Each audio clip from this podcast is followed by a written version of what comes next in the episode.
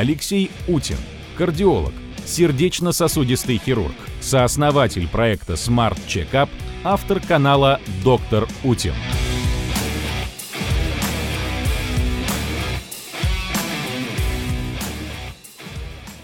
Традиционно проголосуем, друзья. Скажите, пожалуйста, для чего нужны кардионагрузки? Укрепить сердечную мышцу. Кто считает? Спасибо. Разгрузить сердечную мышцу. Избавиться от лишних калорий. Угу. Укрепить глазку, гладкую мускулатуру сосудов. Для выработки НО. Снизить давление – и, наконец, насытить клетки кислородом. Спасибо. Сейчас прошу тех, кто смотрит нас онлайн, проголосовать онлайн. Ссылка в чате должна появиться. А, появиться. а я вас спрошу, вот, опять же, продолжая тему предыдущую, а бывали ли инфаркты у неандертальцев? О, как. А, ну, сложно сказать, я давненько был в дело, но надо сказать, что мне кажется, что неандертальцы те еще зожники были. Они э, много занимались кардионагрузками, по слухам не курили, ели еду с пометкой «органик». Э, мне кажется, мало употребляли соли. И в целом они не доживали до возраста, когда возникает сердечно-сосудистая катастрофа, потому что что-то там, там было какая-то...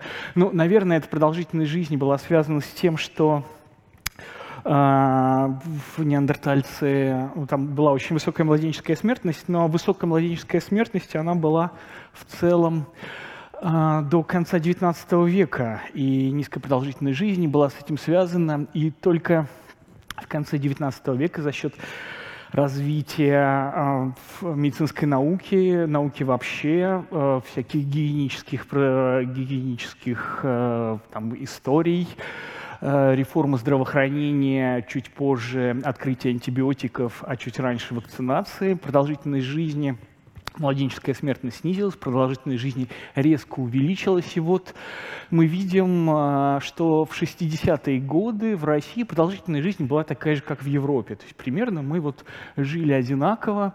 Россия на этом графике э, обозначена черной линией, Европа, вот видите, такая радужная.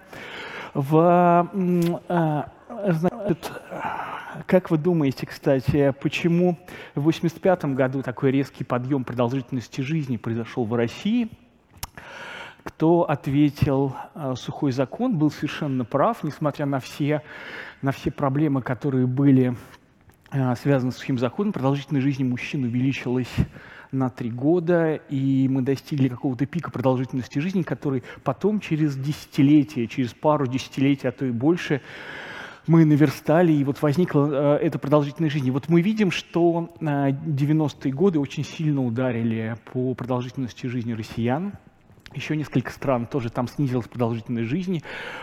Но в целом европейцы стали жить значительно дольше. То есть мы видим, как э, увеличивается продолжительность жизни, несмотря на то, что эпидемия избыточного веса, несмотря на то, что низкая физическая активность, а вот все равно мы видим, что продолжается. И здесь единственное, наверное, я могу дать объяснение, что появились препараты, лекарственные препараты, кардиологические лекарственные препараты, которые могли повлиять на течение э, таких заболеваний, как сердечно-сосудистые заболевания, катастрофы, инсульты и инфаркты. Вот сегодня мы про это поговорим. В 2014 году структура смертности а в России была вот такая, то есть 55% людей погибали от болезней системы кровообращения.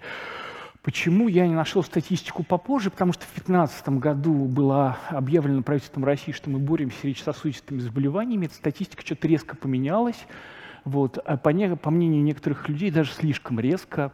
В общем, можно сказать, что, наверное, вот продолжительность, ну то есть в структуре смертности в России где-то половина людей погибает от инсультов, инфарктов, там плюс-минус. А между тем, вот в этой статье говорится о том, что амбициозная цель предотвращения до 90% инфарктов не такая уж и недостижимая.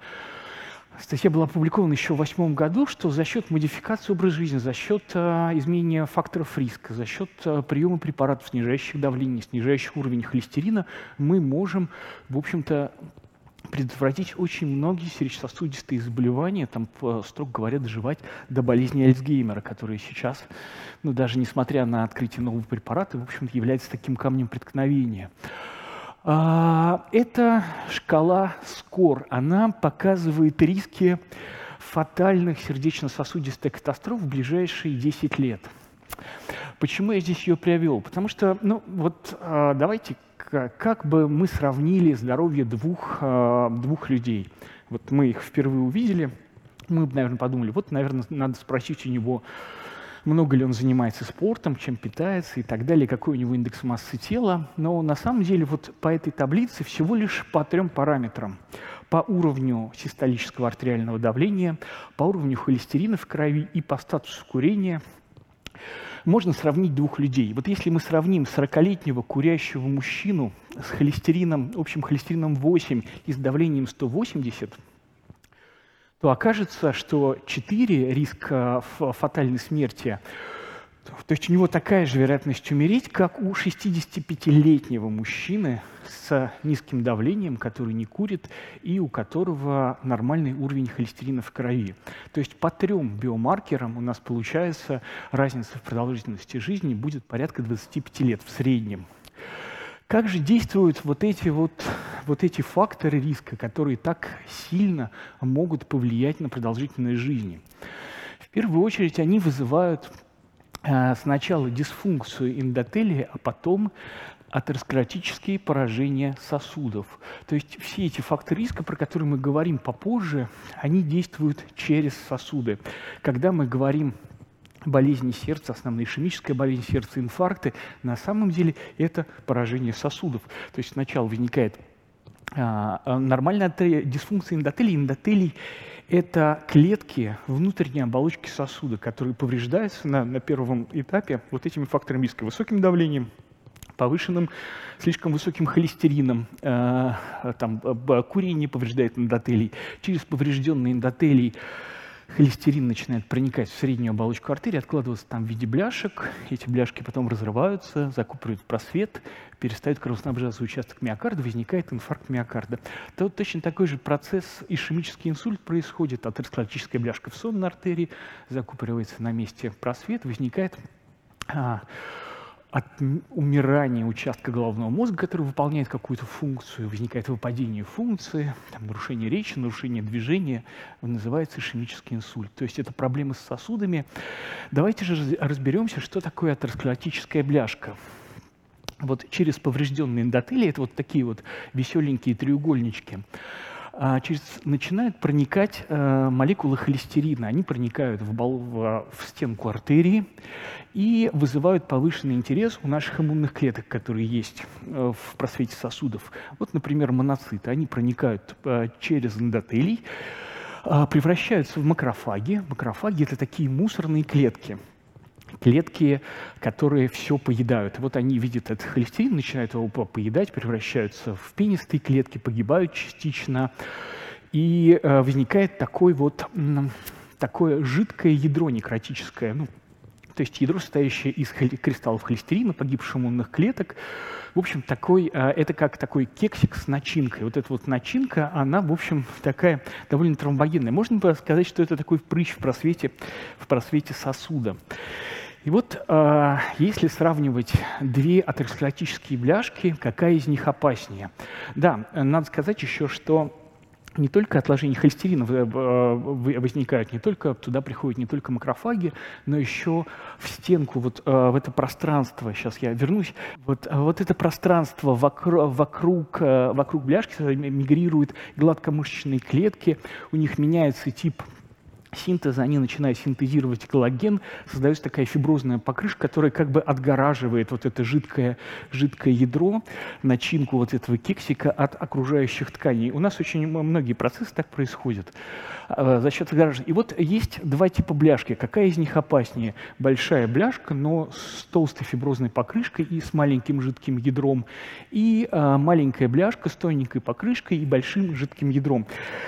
На самом деле, как э, все, размер вот не всегда имеет значение, и более опасной бляшкой может оказаться маленькая бляшка, но у которой за счет воспалительных процессов очень тонкая фиброзная покрышка, потому что когда она разорвется, выйдет э, в просвет сосуда выходит жидкость, а эта жидкость, она очень тромбогенна, потому что с точки зрения эволюции для нас важно, чтобы мы останавливали кровотечение, а вот уже когда это э, вот эти факторы э, проникают в просвет артерии, то кровь сворачивается на поверхности разорвавшейся атеросклеротической бляшки, формируется такой вот кровяной сгусток, который закупоривает просвет, собственно говоря, артерии.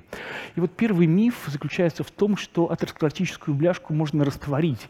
Это очень соблазнительная, э, соблазнительная концепция, такая, такая вот сантехническая иллюстрация, что сосуды, сосуды — это трубы, а, значит, там есть жировой засор, и давайте-ка каким-нибудь ёршиком или кротом э, прочистим эти сосуды. Вот, наверное, это вредное, вредное представление, потому что все-таки ну, э, бляшка, она э, является частью нашего организма. Она состоит из клеток нашего организма, и э, прочищать э, это чревато тем, что, в общем, можно вызвать, вызвать вот это вот обнажение то есть э, изливание вот этого жидкого содержимого и формирование тромба. А, и второй э, миф про то, что бляшка отрывается. Скорее, ну, э, бляшка не отрывается, она разрывается, выходит, выходит жидкость, и кровь сворачивается на поверхности разорвавшейся бляшки. Сгусток крови закупоривает в просвет сосуд либо на месте, либо с током крови чуть в более мелкие артерии переносится. Если это происходит в сосуде, который кровоснабжает участок сердечной мышцы, это называется инфаркт миокарда. Если это происходит в сосуде, который закупоривает просвет, э, просвет артерии, кровоснабжающий головной мозг, это называется ишемический инсульт. Ну, один, из, один из вариантов развития ишемического инсульта. И давайте теперь разберемся, какие же основные факторы, влияющие на сердечно-сосудистую смертность. Что же вот с, с основными процессами, как они происходят, и в процессе этого мы еще поговорим про какие-то мифы. Вот высокое артериальное давление, курение, высокий холестерин и так далее. Все это вы можете прочитать самостоятельно. Давайте разберемся с холестерином. Вот казалось бы, вроде бы довольно, э, довольно сложная молекула, да, мы видим но все-таки она недостаточно сложная, чтобы выбирать какие-то нравственные ориентиры, вот, быть хорошим ему или плохим. Вот, мы видим, что там есть такая группа OH внезапно. По классификации ЮПАК мы понимаем, что это, наверное, спирт, то есть не холестерин, а холестерол. Наверное, да, все равно его не брошу, потому что он хороший, поэтому хороший. Почему же он плохой? А этот спирт, он еще, э, он нерастворим, потому что в воде. Ну, давайте, шутки в сторону. На самом деле, да, э, холестерин не растворяется в воде, поэтому для его транспортировки существуют специальные белки. Назовем их условно АПА1 и АПБ.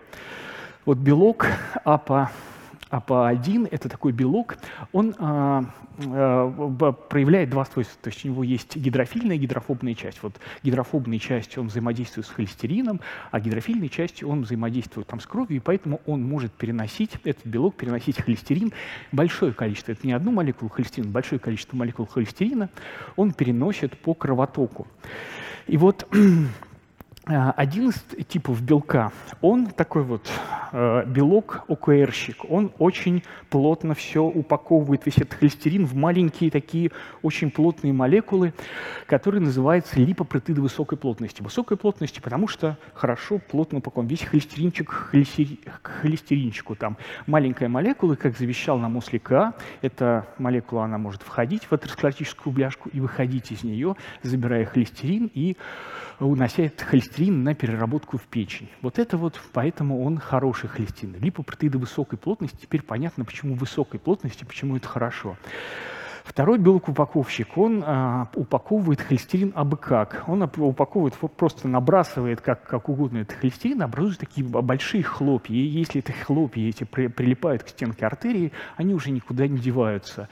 Вот поэтому этот холестерин плохой, то есть он, если липопротеиды низкой плотности, где очень, очень рыхло упакованные молекулы холестерина прилипают, то они уже начинают проникать в стеночку артерии и откладываться в виде холестериновых бляшек. Значит, высокий уровень холестерина в крови. Вот а, оказывается, что в европейской популяции 50%, а мы тоже а, вроде бы как европейцы, 50% людей имеют повышенный уровень холестерина. В американской популяции написано, что 37% американцев имеют уровень холестерина, который требует фармакологической коррекции, то есть прием препаратов. Какой же процент россиян принимает эти вот препараты вредные, да, которые там страшно поражают печень, эти статины? Оказывается, что 10% вот в одной статье, но она, правда, была старенькая, может быть, сейчас все изменилось, и уже мы стали более ответственными. Вот. Но только 10% людей, которым необходимо принимать эти препараты, они их действительно принимают. А сколько их принимают в адекватной дозировке, уже сложно себе представить. И вот э, миф номер четыре заключается в том, э, что есть какие-то препараты, которые поддерживают сердечную мышцу. Есть препараты БАДы для, для поддержки сердечной мышцы. И вот заботливые дети покупают своим родителям вот эти разноцветные бабы, э, БАДы с, с известного сайта для того, чтобы как-то сделать лучше своим родителям, но на самом деле они не делают лучше, потому что они создают иллюзию, что у нас есть какая-то лекарственная альтернатива тем препаратам, которые нужно принимать, потому что у тех препаратов вот такие листы побочных эффектов, а у БАДов вроде бы как побочных эффектов нет, БАДы, БАДы красивые, и вроде как есть если принимать красный рис, если принимать чеснок, если принимать какие-то там рыбий жир, то это какая-то безопасная замена вот этих препаратов, э, препаратов статинов, но на самом деле ничего подобного, никакая это не замена. И на системном уровне, если мы вместо лекарственных препаратов начинаем принимать биологически активные добавки, мы просто игнорируем эту проблему. То есть нет какой-то, э, нет альтернативы замены. Если бы это была альтернатива, это был бы лекарственный препарат. Ну, все вы, наверное, все это знаете, потому что лекцию про биологически активные добавки читает Алексей Водовозов. Пожел... Давайте пожелаем ему здоровья, чтобы с ним все было хорошо.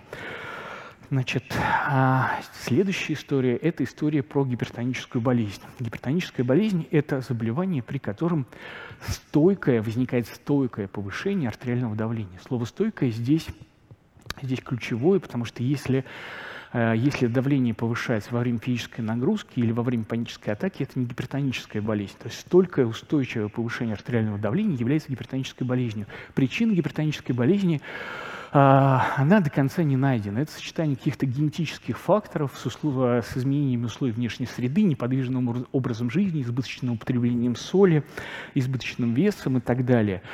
Все эти факторы приводят к повышению артериального давления.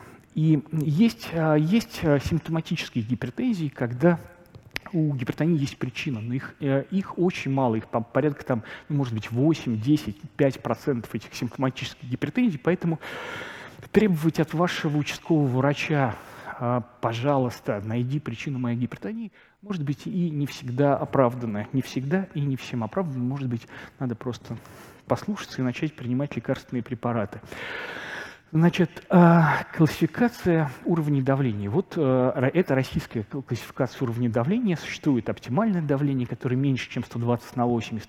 И вот существует некое высокое нормальное давление 130-139 на 85-89.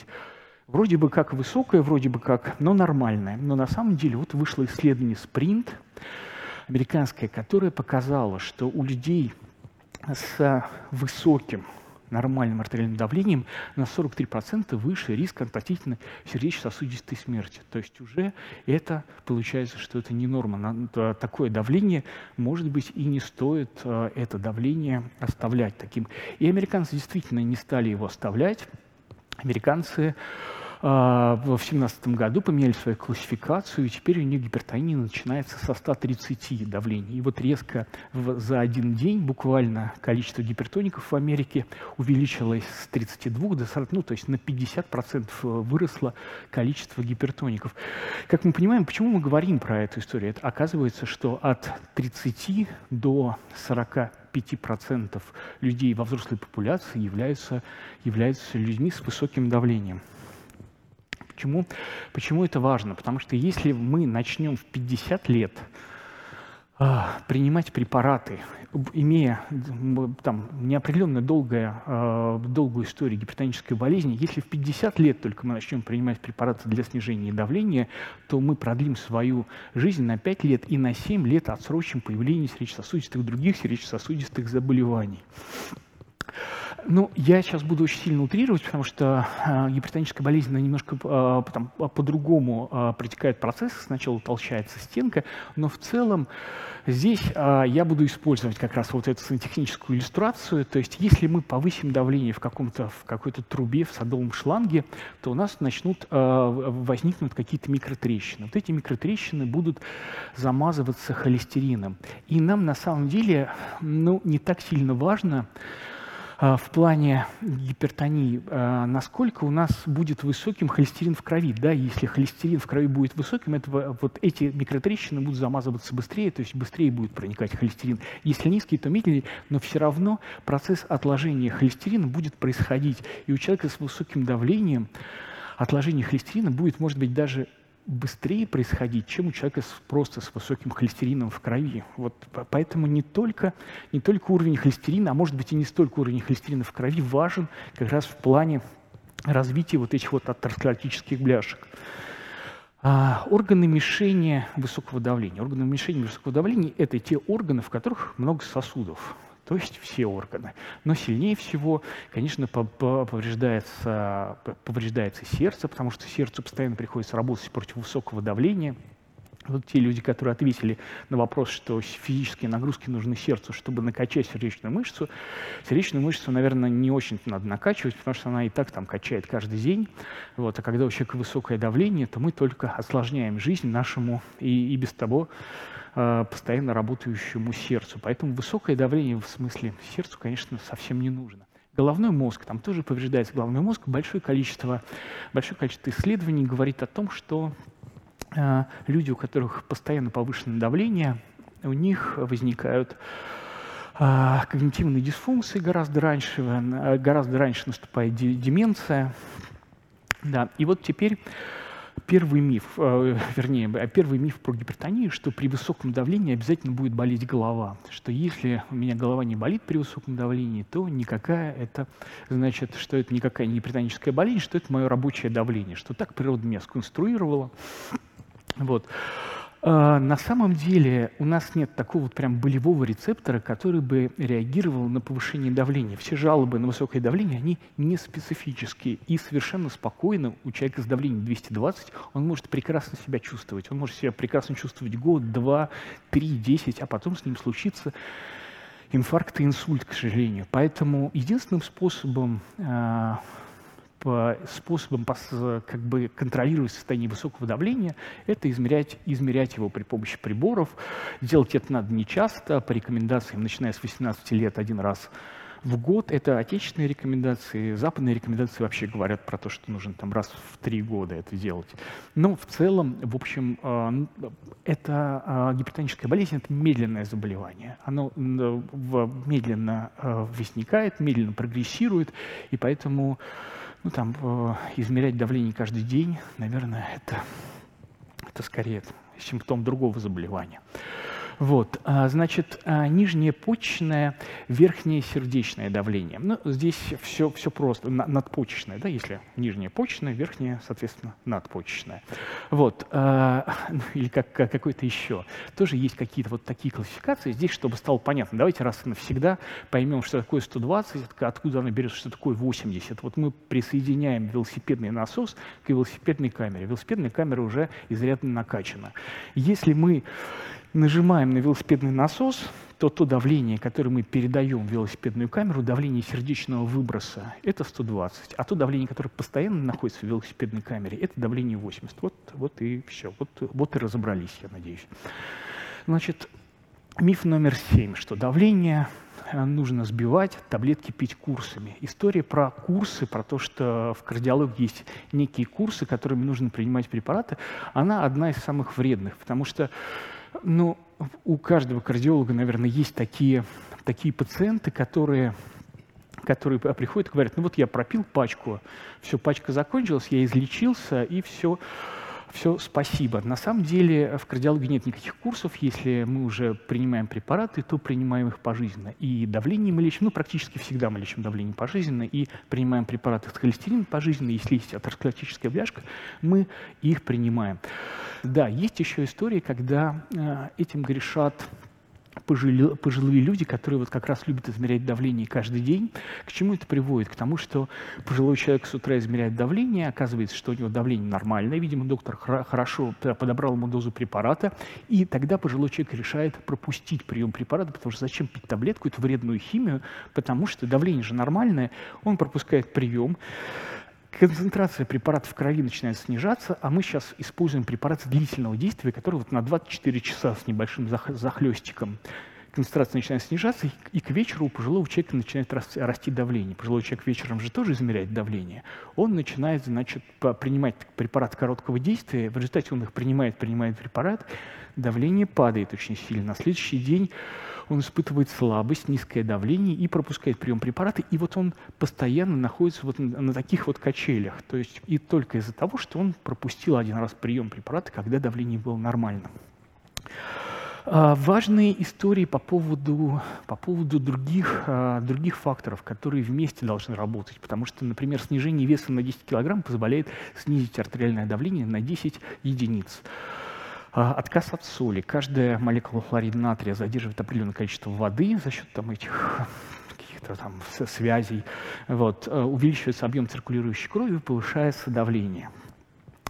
Чтобы прожить долго, нужно не умереть рано. Вот какой самый эффективный способ продлить э, жизнь 31% россиян? На самом деле ну, безусловно, это, конечно, отказаться от курения. Нет ничего, никакого, никакого, а, никакой такой вот распространенной интервенции в наше здоровье, которая так сильно может прожить, продлить жизнь человека. Потому что курение отнимает от 10 до 14 лет жизни у людей. Просто мы берем кусок нашей жизни, платим каждый, каждый день, там, я не знаю, сколько стоит сигарет, там, 100 рублей, условно, какому-то Филипп Моррису, Филиппу Ивановичу, и он, значит, э, соответственно, отдаем ему часть еще нашего здоровья. Курение э, – это когда мы вдыхаем сигаретный дым, вот это сигарета-сигарета, ты одна все понимаешь, а сигаретный дым, он э, сам, по себе, сам по себе является проблемой, является не никотин, который является наркотиком, который вызывает там, выброс дофамина, чувство предвкушения удовольствия, чувство ощущения благополучия, а проблема на самом деле в сигаретном дыме, которая, который всасывает, э, проникает сразу в кровоток через альвеолы и повреждает все стенки артерий. То есть не только э, там, сигаретный дым является не только причиной рака, рака легкого, многих других онкологических заболеваний. Сигаретный дым еще повреждает артерии. Вот если мы говорили про высокое давление, которое механически травмирует стеночку артерий, холестерин проникает, возникает бляшка, то Сигаретный дым химически обжигает все эти бензпирены, все эти э, нитрозамины, все они там, все они повреждают стенку артерии, э, возникает эндотельная дисфункция, холестерин начинает проникать в стенку артерии, откладывается бляшка, бляшка разрывается, и дальше вот весь тот механизм, про который мы с вами говорили. Ну и последний, наверное, миф. Э, часто мы сталкиваемся с ситуацией, когда ну, человеку говорят, вот давай иди проверь сердце, сделай кардиограмму. И многие люди просто идут и делают кардиограмму, и потом там смотрят и говорят, доктор, а что в, в, это, в этой кардиограмме что там написано. А, многим кажется, что в этих извивах, изгибах кардиограммы зашифровано, что было, что будет, чем сердце успокоится. Но на самом деле это не совсем так. У кардиограммы низкая предсказательная ценность. То есть, да, там, может быть, один раз надо в юношестве сделать эту кардиограмму, понять, что нет каких-то там серьезных состояний, которые могут как-то повлиять там, на вашу дальнейшую судьбу, но в целом э, в, кардиограмм, в кардиограмм, кардиограмме низкая предсказательная ценность. То есть можно за два часа до инфаркта совершенно спокойно снять нормальную кардиограмму. Поэтому эти бегуны, которые там для своего спокойствия снимают кардиограмму, Наверное, я, они чем-то таким занимаются, но не то, чтобы это очень сильно осмысленная процедура. Гораздо более, более правильно просто прийти к доктору, поговорить. Доктор бы спросил вас про наследственность, потому что именно наследственность определяет по большей части вероятность повышения уровня артериального давления, повышение уровня холестерина в крови, вероятность развития сахарного диабета, это тоже связано по большей части с наследственными факторами. Вот если доктор на приеме скажет, а что у вас там по, например, не было ли инсультов, инфарктов, а, там, внезапной сердечной смерти до 65 лет, и если человек а, ответит положительно на эти эти вопросы, то доктор скажет, вот давайте с вами еще проверимся, померим давление, холестеринчик, поверим сахар в крови, там сделаем, может быть, ультразвуковые исследования сосудов шеи для того, чтобы посмотреть, нет ли субклинического атеросклероза или направить на исследование на коронарный кальций, вот перед тем, как человеку бежать в марафон. Но в целом, наверное, это вот э, то, что я хотел сегодня рассказать про мифы, про кардиологию. Э, спасибо. Спасибо. Давайте-ка посмотрим на результаты онлайн-голосования. Как проголосовали наши зрители? Ага. Больше всего все-таки за укрепление сердечной мышцы, обратите внимание. Да, да. На втором месте насытить клетки О2. Что ага. скажете? Да, ну на самом деле я тут как раз из этой презентации, просто она была довольно большая, я а, выкинул целый блок по, про физическую активность. Вот физическая активность, там была история по поводу того, что когда мы занимаемся физической активностью, у нас а, гораздо больше открывается капилляров, через них проходит кровь. Эта кровь э, проходит через эндотелий, на поверхности эндотелия между эритроцитами возникает напряжение сдвига, и эндотелий начинает вырабатывать такую молекулу оксида азота. И вот этот оксид азота — это такая молекула за все хорошее против всего плохого. Она действует на гладкомышечные клетки, там снижает давление, уменьшает вероятность, э, уменьшает воспаление в стенке артерии. Воспаление является мощным фактором э, риска именно инсультов, инфарктов, снижает вероятность, действует на свертывающую систему крови, снижает вероятность образования тромбов. И вот, собственно, ради этого оксида азота мы, наверное, занимаемся физической активностью, потому что э, нам надо ее получать достаточное количество. И здесь важное уточнение, что это, эти молекулы, они довольно быстро разрушаются в крови, поэтому нет никакого смысла э, заниматься один раз в неделю какой-то высокоинтенсивной нагрузкой, потому что нельзя, как вот нельзя наесться на свадьбу богатого друга на неделю вперед, так и нельзя вырабатывать этих полезных молекул впрок. Поэтому важно, э, чтобы физическая активность была ежедневная, то есть ходить на работу, с работы пешком, и там еще во время обеденного перерыва там походить кругами. Вот такой ответ. Друзья, а сейчас нас ждет самое интересное. Готовы ли вы ответить за свои слова? Ой-ой. На сцене вредный оппонент. Прошу. Здрасте, здрасте, здрасте. Ярослав Ашихмин, кандидат медицинских наук, терапевт, кардиолог, автор более 80 научных работ, потирает руки уже. Да. У вас 10 минут, прошу. Я занимаюсь профилактической кардиологией тоже. Мне очень приятно быть сегодня в роли плохого парня статины, которые сейчас хвалил доктор Утин, значит, 2% пациентов, берем новые препараты, повышение трансаминаз печеночных, которое может свидетельствовать о субклиническом поражении печени. От 3 до 9%, если взять аторвостатин, а, боли в мышцах, Крайне редко они могут приводить к тяжелым последствиям типа рhabdomиолиза. Рhabdomиолиз – это потенциально фатальное состояние, но оно встречается крайне редко, правда. Но самое интересное, о чем будет мой вот вопрос, Алексей, это то, что вот мужики-то не знали, а на самом деле статины-то повышают риск сахарного диабета, причем они его повышают достаточно существенно, то есть это порядка 6% пациентов, я вот сейчас специально посмотрел последние данные, кто аторвостатин принимает, аторвостатин, да, красиво называется, сахарный диабет. Вот, и вопрос к Алексею, во-первых, почему сахарный диабет-то вызывают статины? Давай за всю кардиологию мировую отвечай. А во-вторых, а, собственно, как мы смеем их назначать, пациентов, у которых уже есть повышение глюкозы или уже есть сахарный диабет, ведь будет хуже, да, это большая... Есть еще же история про болезнь Альцгеймера. Что... Не-не-не, вы отвечаете на мои вопросы. Я не надо про болезнь. Вы не уходите. Вот вы про диабет давайте. А, давайте, давайте так. Ну, а, про а, мышечные боли. Мышечные боли действительно возникают. Возникают у всех людей лет после 40.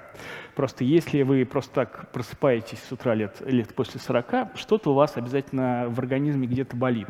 Но если вы просыпаетесь, а, а до этого вы выпили, выпили статин, то, конечно, виноват не то, что вы не занимаетесь физической активностью, не делаете физкультуру, там гимнастику для поясницы, а болит у вас мышцы, конечно же, из-за статинов. И исследования это четко показали, когда давали людям, давали людям плацебо, давали людям статины, боль в мышцах возникала в одинаковом проценте случаев. То есть боль в мышцах, безусловно, возникала, но те вот редкие случаи рhabdomиолиза, которые возникали у пациентов, они, конечно, чрезвычайно редкие, и мы, когда назначаем эти препараты, мы обязательно следим. Что касается сахара, действительно, а, статины повышают уровень сахара в крови.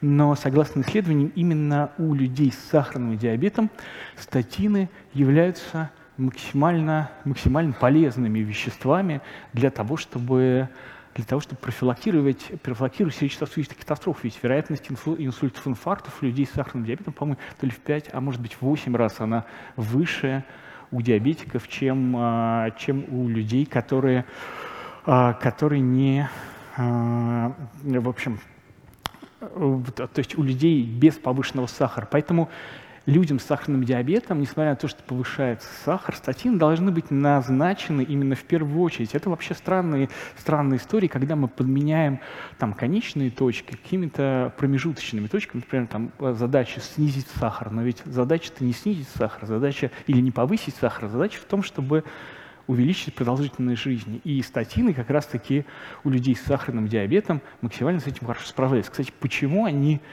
повышать сахар, я, честно говоря, что-то не, не знаю. А почему? А вы знали, что я вас буду спрашивать? Этого не подготовили. Не, ну хорошо, диабет. А преддиабет-то? Вот вы при преддиабете назначите статин, получите сахарный диабет. На основании чего вы утверждаете, что пользы-то больше ну, в данном да, случае? То есть у, у человека с сахарным диабетом рано или, поздно он, рано или поздно он возникнет. То есть статин, они просто чуть-чуть ускоряют этот чуть-чуть. процесс. Чуть-чуть ускоряют этот процесс, самую малость. Угу. Да. А то, что э, вызывают миопатию, боли в мышцах, вы не согласны с этим, да? Э, не согласны, да? Нет, не согласны. Ну, потому что все могут, да, вот сейчас вот нас все слушают, разумеется, в крупных метаанализах там боль в мышцах повышалась, вероятность. Но, видимо, мы разные с вами метаанализы читаем. Их так много стало. У меня есть второй для вас вопрос. Пожестче. Да, вот по поводу повышения давления. Я смотрю, вы тут показываете рекомендации, там, оптимальное артериальное давление – это меньше, чем 120 и 80. Mm-hmm. Да? Ну, наверное, 0 – это самое, да, оптимальное. Чтобы на нуле было.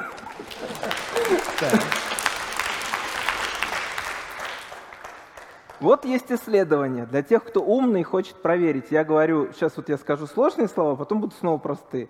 Исследование Transcend on Target Value. Исследования, в которых самые современные препараты исследовались для снижения давления. И там совершенно четко показано, что когда артериальное давление снижается ниже, чем 130, польза от этих препаратов испаряется. Ниже, чем 120, в особенности у пациентов с ишемической болезнью сердца, прогноз ухудшается. Это касается и э, общей смертности, и сердечно-сосудистых катастроф. И эти исследования по своей мощности, они больше, чем вот это исследование «Спринт», американское одно, там три метаанализа, перевешивают они. Вот. И, кстати, в последних рекомендациях по лечению артериальной гипертензии Европейского общества кардиологов от 2018 года это принципиально написано, что у пациентов с ишемической болезнью сердца э, ухудшается прогноз при снижении артериального давления ниже 120. Не стоит им стараться снижать давление ниже, чем 130, тем более 120. Вот на каком основании вы такие цифры-то показываете, а? Давайте, вот объясните, с а, чем а, это давайте, связано, да, да, да, и конечно. почему вы вот, вот такие цифры показываете? Значит, смотрите, э, давление, давление, давление рознь. Для, для разного возраста может быть разное давление, вернее, для, разного состояния сосудистой стенки. Вот сейчас э, здесь сидящие молодые барышни, у которых давление там 90 на 60, наверное, или 110 на 70, думают, ну все, Ярослав Ашикмин сказал, что я очень скоро умру. Но на самом деле скорее, скорее это не так, потому что чем ниже давление, тем медленнее происходит атеросклероз в сосудах. И, а чем медленнее атеросклероз, тем меньше вероятность ишемической болезни сердца. То есть у молодых людей, чем ниже у них давление, тем медленнее у них будет прогрессировать атеросклероз. И тем меньше вероятность негативного эффекта повышенного давления в старости. Почему это происходит в старости? Потому что в сосудах, в коронарных артериях возникают атеросклеротические бляшки, изменяется эластичность артерий. То есть артерии хуже реагируют на перепады давления. Это приводит время от времени, это может привести к ишемическим изменениям. Но именно давление у молодых людей низкое давление, более низкое, чем 120 на 80, защитит сосуды и э, не даст этим артериям вот так вот трансформироваться в, атерос, в атеросклеротическим образом. Вот такой ответ. И исследования какие-то, какие-то мендельские рандомизации об этом, об этом говорят. Так, но вы что... даже на мой вопрос не ответили. Хотя вопрос про то, что в европейских рекомендациях, в гайдлайнах самый высокий уровень написано черным по белому, что при ишемической болезни сердца все согласны эксперты, а, при снижении давления ниже 130 улетучивается польза от снижения давления, и ниже 120 ухудшается прогноз. Ну, при, написано, а, написано. При разных... Вы, э, символ веры у нас, символ веры, клинические рекомендации. Нет, нет. Все а, на колени. В, в разных... для разного возраста, причем при хорошей переносимости мы все-таки стараемся снизить давление до максимально переносимых низких цифр. И об этом тоже там сказано в этих рекомендациях. Ну, то есть вы не разделяете сейчас, вы анафеме вас могут придать. Гайдлайны. Вы против гайдлайнов. Все, это проигрыш. Все? Ну все, Вы удовлетворены? Я удовлетворен, что он проиграл, сдался, не хочет, не хочет даже отвечать. Это же страшное, страшное дело, конечно. Как это так? Ниже 130 будет хуже прогноз у пациентов, ниже 120 систолическое. Страшно. Это в каком, это в каком диапазоне вообще держать давление у пациента? Знаете, на самом деле есть такая проблема, это правда. И ты думаешь, что вот у пациентов с ишемической болезнью сердца хорошо, чтобы у них систолическое давление было от 131 до 134. И тогда, типа, прогноз окей, ну вот шаг влево, шаг вправо, уже все. Мы-то подбираем, мы так и подбираем, просто это сложно. Вот. И, и те препараты, которые в поликлинике пациенты получают, если все время их меняют, потом они по ОМС получают, то, разумеется, вот эти вот ты никак не уложишься в эти 3 миллиметра живительные ртутного столба. Спасибо. Спасибо. Спасибо большое. Суров, Ярослав. Может быть, наши подарки слегка задобрят вас, а то у вас еще завтра предстоит, так сказать, Спасибо. баталии. Завтра а, приходите да, все с Панчином, у нас будет клинч. Да, Александр здесь, кстати, можете с ним поговорить. Как это, знаете, на боксерских рингах сначала подводят друг к другу. А, да, спасибо большое. Давайте сейчас проголосуем. Мне, конечно, я думаю, ни у кого не поднимется рука проголосовать, что Ярослав это добрый друг. Вот, но тем не менее, спасибо. Спасибо. Спасибо. Так, а у нас еще... Да, благодарю. А, еще есть э, вопросы наших зрителей. Итак, вопрос от Анны Кутуковой, которая спрашивает, избыточная масса тела, ожирение, всегда ли влечет за собой проблемы с сердечно-сосудистой системой? Мнение спикера касательно так называемого метаболического ожирения. Да, проблема избыточного веса, она существует, но не у всех людей. Так скажем, э, повышенный вес приводит к проблемам с высоким давлением, с высоким уровнем мочевой кислоты, э, с повышением уровня сахара в крови. Тем не менее, э, если у человека индекс массы тела выше, чем 30, а индекс массы тела считается как вес, деленный на квадрат роста в метрах, то имеет смысл как раз посмотреть уровень холестерина, уровень сахара в крови, измерить артериальное давление, посмотреть уровень мочевой кислоты. И если эти показатели будут, или какой-то один из этих показателей будет повышен, то мы будем рекомендовать этому человеку снизить вес. То есть это не просто, не просто какой-то там фэтшейминг будет, да, а это э, осознанная рекомендация по снижению веса. Угу. Благодарю. Пожалуйста, давайте вопросы из зала. Вот в первом ряду я вижу руку. Дайте, пожалуйста, микрофон. Здравствуйте, спасибо большое за лекцию. Да. Меня зовут Денис, я из города Королев. И у меня такой вопрос. Вот мне кажется, у вас в лекции так вот э, вы упоминали и как-то намекали на то, что иногда причиной обращения к кардиологу на самом деле являются не совсем сердечно-сосудистые проблемы, а скорее э, психического характера. Ну, то есть, например, тревожное расстройство, депрессия, там что-то такое, если я правильно Нет понял. всякого сомнения, да. Вот, а, соответственно, мой вопрос в чем заключается? А кардиолог может что-то сделать с этим состоянием? То есть, например, имеет ли право кардиолог выписывать там те же там селективные ингибиторы обратного захвата серотонина или подобные вещи? Мне кажется, просто потому что человеку гораздо проще прийти на прием к кардиологу, чем к психотерапевту, и это было бы вот хорошей возможностью помочь эм, таким людям. Спасибо большое. Ну, все-таки мне кажется, что каждый человек должен заниматься своим делом. Кардиологи могут э, помочь каким образом пациенту? Потому что кардиолог может сказать, что у вас нет кардиологической проблемы. Э, когда пациент пойдет э, на прием к когнитивно-поведенческому терапевту, то э, рационализация и отвлечение во время панических атак, в общем-то, вот как раз слова кардиолога он будет вспоминать в этот момент, и ему как-то будет становиться полегче. Но все-таки, наверное, назначать лекарственные препараты должны именно э, специалисты, я бы даже сказал, что скорее даже психиатры, потому что они лучше в этом разбираются, чем кто бы то ни было. У нас что-то назначают препараты все подряд, и не всегда это правильная стратегия. Вопрос от Ивана из Иркутска. Кальян, вейп, трубка – виды курения, которые не требуют либо тления табака, либо попадания его в легкие. Опасны для сердечно-сосудистой системы в той же степени, что и сигареты. Или менее опасны, или, может быть, даже более опасны. Сегодня, к сожалению, не было доклада про курение, поэтому вся надежда... Ну, я просто хотел уточнить, а с чего вы решили, что в кальяне нет, э, нет табачного дыма? В кальяне вполне себе много табачного дыма, он также будет повреждать стенки артерий. Тем более трубка. Э, ну, трубку, э, трубку вроде бы не принято вдыхать, но по поражение, поражение рак ротовой полости, рак гортани, рак пищевода связан с, с курением трубки, со снюсом.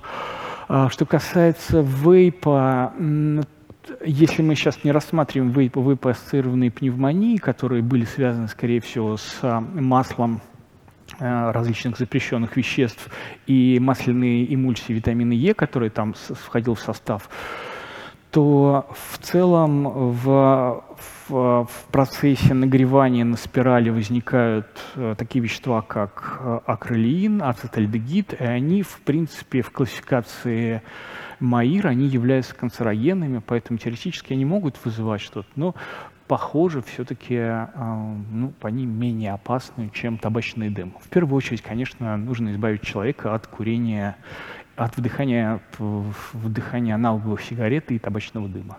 Угу. Давайте дадим микрофон в самые-самые задние ряды, где там тоже качается угу. огонечек, даже два я вижу, но ближайший, да.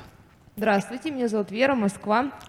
Алексей, курящий человек, спрошу вас, а, что же вот э, такое интересное с кастами удивительных долгожителей на нашей планете Земля, которые в большинстве случаев курят табак, пьют вино и живут долго. В плане курения вопрос, как вы поясните Конечно. Конечно. такой казус? Ну, да, конечно, тот самый знаменитый дедушка, да, который один на всех, который, который курит, курит Беломор, живет 120 лет. Вот. Но э, действительно, наверное, есть ситуации, когда э, система защиты вот, от повреждающего действия табачного дыма настолько мощная у некоторых уникальных людей, что для них э, курение табака не так сильно повреждает стенку артерии. Но я всегда, э, всегда хочу спросить у людей, которые апеллируют к этому аргументу, чего вы решили, что у вас э, все так благополучно с генетикой? Это может сработать, если ваши родственники первой линии там жили по 90 лет каждые. Тогда вы, ну, быть может, можете так там, курить сигарет сколько хотите, но на самом деле у большинства из нас довольно, довольно слабенькое здоровье, поэтому его, конечно, лучше бы поберечь. Спасибо. А, вопрос задает Александр из Москвы. Человек начал заниматься спортом, сел на диету, снизил давление и нормализовал уровень холестерина, а через пару лет вернулся к своему обычному образу жизни, набрал вес, ухудшил показатели давления и уровня холестерина. Такое временное улучшение состояния все равно полезно или скорее вредно относительно жизни без изменений? Ну, в жизни все временно, мне кажется, кроме ну, на, на какое-то время э, он действительно снизил давление, снизил уровень холестерина, там, побыл спортсменом. В, ну, какого-то там радикального ухудшения после, после этого, наверное, не будет. Я, мне сложно сказать. Так, давайте э, дадим микрофон. Вот здесь я вижу сразу несколько рук. Я поручаю вам выбрать. Да.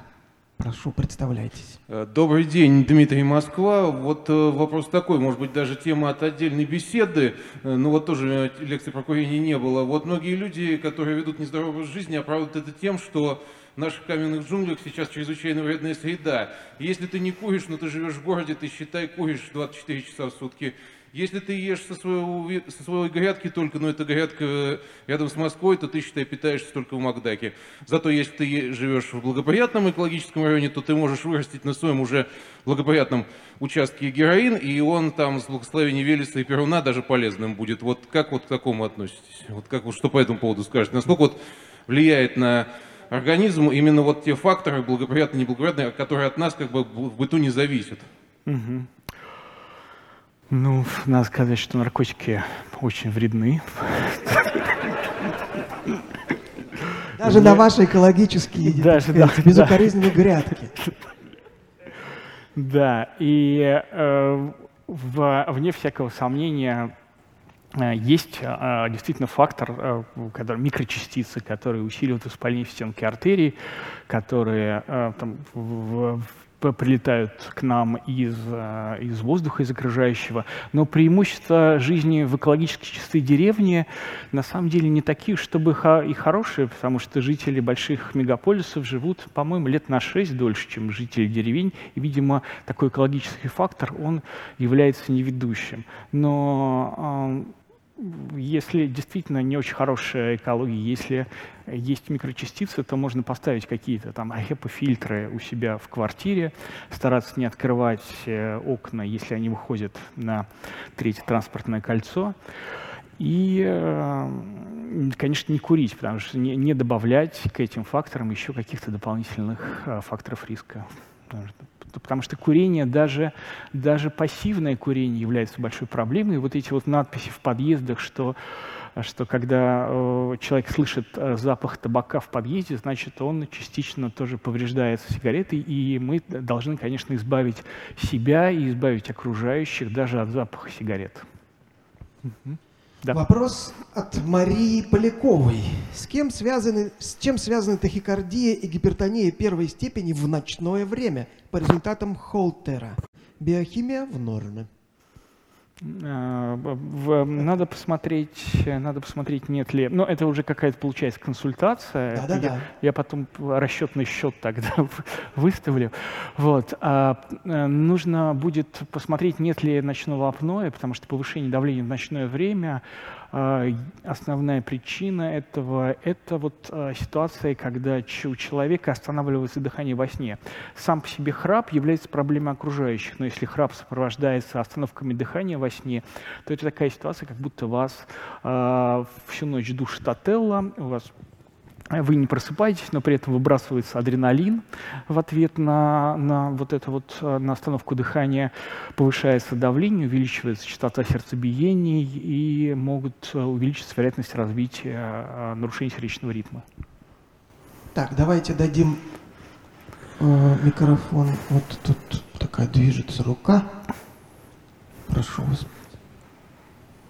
Здравствуйте, спасибо большое за прекрасную лекцию. Анастасия Москва. Есть экспериментальные методики лечения раковых опухолей путем нанесения действующего вещества на наноалмазы и точечной доставки лекарства к опухоли. Я знаю, что алмаз олеофилен, то есть он собирает на себя жир, а также он э, биосовместим. Возможно ли, как идея, использовать наноалмаз для точечной доставки к холестериновым бляшкам, чтобы они собирали холестерин на себя? Или лучше все-таки противохолестериновые препараты, и такая идея может вызвать лишь эффект слоновьей болезни, так как наноалмазы будут оставаться внутри, и их нельзя будет вывести. Спасибо. Очень интересное утверждение. То есть мы как бы с самого начала согласились, что наноалмазы лечат раковые опухоли, Э, даже без, безо всяких, безапелляционно, да, и дальше можно ли ими лечить все остальное. Давайте э, все-таки какие-то э, работы по поводу, по поводу того, что... Я завтра это... буду рассказывать про лечение всего с помощью толченых мумий. Да-да. Так, э, давайте сейчас вопрос из чата. Елена Маркова. Могут ли проблемы с сосудами вызывать проблемы с почками? Точнее, может ли после инфаркта развиться почечная недостаточность? А, вкратце, да. Ну, она может быть еще и до инфаркта, потому что все это очень сильно связано. И э, те состояния, которые предшествуют развитию инфаркта, в том числе гипертоническая болезнь, она приводит к проблемам с почками, э, снижение сердечного выброса из-за инфаркта миокарда тоже может привести к проблемам с почками. Это, ну, то есть всегда надо, если у человека есть сердечно-сосудистые заболевания, нужно смотреть за состоянием почек, и состояние почек э, ухудшает э, то есть поражение почек ухудшает прогноз и сильно повышает сердечно-сосудистые риски у пациентов. Спасибо. Дайте, пожалуйста, микрофон. Вот мне там кто-то смутно знакомый, может и нет, может мне кажется, правее, правее. Вот, да. Здравствуйте. Здравствуйте. А, смутно вы... знакомый стал знакомым. Вы там где-то в, нач... в начале э, презентации рассказывали, рассказывали что э, липопротеины низкой плотности отличаются от липопротеинов высокой плотности тем, что там э, холестерин уложен рыхло. Ну, вообще, насколько я знаю, э, холестерин довольно э, жесткой конструкции имеет, потому что у него там куча циклов, и он туда-сюда не болтается. Раз хвостик маленький есть, э, но он большой роли не играет. Вот. И в других источниках, которые я читал, говорится, что разница плотности, она обуславливается не тем, что там какая-то рыхлость, нерыхлость есть, а тем, что там просто в липопротеинах низкой плотности больше доли массы приходится на непосредственно липиды, ну, то есть и жиры, и холестерин, а, и меньше белка. И белок сам по себе, он больше плотность имеет, вот из-за того, что его в процентном соотношении в липопротеинах высокой плотности больше, у, него, у них э, плотность больше в среднем. Так ведь? А, ну, а, на, на картинках там и было. Отберите микрофон у Это не все. А, и что это такое, такая за история, что либо низкой плотности просто плывет, плывет по сосуду, ударяется в сосуд, образует бляшку. Но это как в анекдоте. Плыл, плыл, либо протеин низкой плотности ударился в сосуде и образовал бляшку. Как так? Может, все-таки есть какие-то объяснения более подробные? А, ну, может быть, они и есть, но в научно-популярной лекции, наверное, нет смысла углубляться в сложную биохимию липопротеидов высокой и низкой плотности. Ну, согласитесь. Это же все эти примеры, там и повреждение стенки артерии, оно не так совершенно происходит не как там трещина в, сос, э, трещина в, в, в сосуде. Ну, в, определенная доля упрощения должна быть для объяснения каких-то более сложных процессов. Ну. Спасибо. Вопрос от нашего зрителя Крахин Königa. Полезно ли для сердца и сосудов голодное кардио, утренние избыточные кардионагрузки на голодный желудок? И если полезно, то кому? Утренние избыточные... У, уточ, утреннее голодное кардио. Встал, там, на, побегал, поездил, там, не знаю, поплавал. Ну давайте так, э, утреннее голодное кардио, то есть любое кардио полезно, если у вас нет других вариантов, как э, делать это кардио с утра, когда вы голодный, но она по полный желудок, позавтракав, конечно, довольно сложно, э, сложно делать кардио, потому что можно оставить там завтрак на беговой дорожке. Поэтому, если других нет вариантов, то вы можете заниматься э, с утра этим кардио голодным и злым. Так, вопрос. Э, Вот, вот туда, пожалуйста, дайте микрофон, прошу. Спасибо за лекцию еще раз. Евгений Москва. Вот вы говорили про то, что э, такой показатель, как э, артериальное давление, складывается там за какой-то период, да, определенный показатель. А вот показатель холестерина, потому что вот, допустим, если ты измерил холестерин там 5 лет назад и вот через 5 лет тот же показатель, насколько угу. это хорошо, плохо, как быстро вот это вот все накапливается? А, там не столько накапливается, то есть это не то, чтобы мы накапливаем холестерин из а, съеденных за жизнь бургеров. А, там скорее меняется синтез липопротеидов, вот, вот этих вот, как раз его синтез, он зависит от нашего образа жизни, от веса, от доли физической активности. А по большому счету общий син, уровень синтеза холестерина, он генетически обусловлен, и э, сильно изменить его, наверное, нельзя. Даже если вы станете внезапно вегетарианцем, там э, очень сильно он не изменится. Но в целом можно за счет здорового образа жизни несколько его поправить. Но при наследственных дислепидемиях, когда в, по по причине того, что у нас большое количество липротеидов низкой плотности в крови, а, эти гены, гены синтезируют большое количество липротеидов низкой плотности, то это можно увидеть еще у молодых людей. Педиатрические ассоциации некоторые рекомендуют сдавать и узнавать уровень холестерина еще в детстве, в 14 лет, чтобы особенно в ситуациях, если у родителей были инсульты, инфаркты в молодом возрасте, до 65 лет. Вопрос от Кейт Н. Пропадают ли отрицательные эффекты курения после того, как бросить? Человек в 40 лет, никогда не куривший, и человек в 40 лет, куривший с 15 по 25 лет, а после нет, имеют разные риски. А, да, риски, риски именно сердечно-сосудистые, риски снижаются довольно быстро. В течение, по-моему, двух лет они становятся такими же, как а, в популяции, а через пять лет можно считать человека условно не курившим с точки зрения сердечно-сосудистых рисков. Но риски именно рака легкого продолжаются еще долгое время, по-моему, еще даже после отказа от курения, лет через 15.